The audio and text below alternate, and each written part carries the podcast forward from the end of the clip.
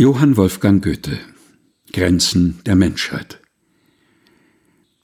Wenn der uralte heilige Vater mit gelassener Hand aus rollenden Wolken segnende Blitze über die Erde sät, küss ich den letzten Saum seines Kleides, kindliche Schauer treu in der Brust. Denn mit Göttern soll sich nicht messen irgendein Mensch, hebt er sich aufwärts und berührt mit dem Scheitel die Sterne, nirgends haften dann die unsichern Sohlen, und mit ihm spielen Wolken und Winde. Steht er mit festen, markigen Knochen auf der wohlgegründeten, dauernden Erde, reicht er nicht auf, nur mit der Eiche oder der Rebe sich zu vergleichen. Was unterscheidet Götter von Menschen?